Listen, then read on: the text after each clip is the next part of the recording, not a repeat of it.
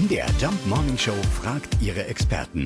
Fakt oder Fake? Andreas Heidrich ist von der Fachgruppe Karneval beim Deutschen Verband der Spielwarenindustrie. Lieber Andreas, ja, sind die Deutschen wirklich so freigebig in Sachen Fasching? Das ist ein Fakt.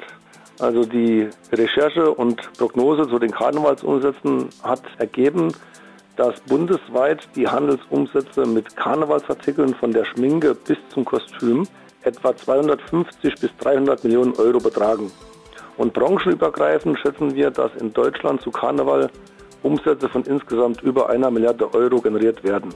Also die Leute, die wollen feiern und die werden auch feiern. Und das lassen sie sich auch ordentlich was kosten. Krasse Zahlen. Gibt es denn sowas wie Karnevalstrends? Es gibt tatsächlich diese Trends. Wir selbst haben die Eisprinzessin, den Räuber Hotzenplotz, die Superheroes gehen auch immer.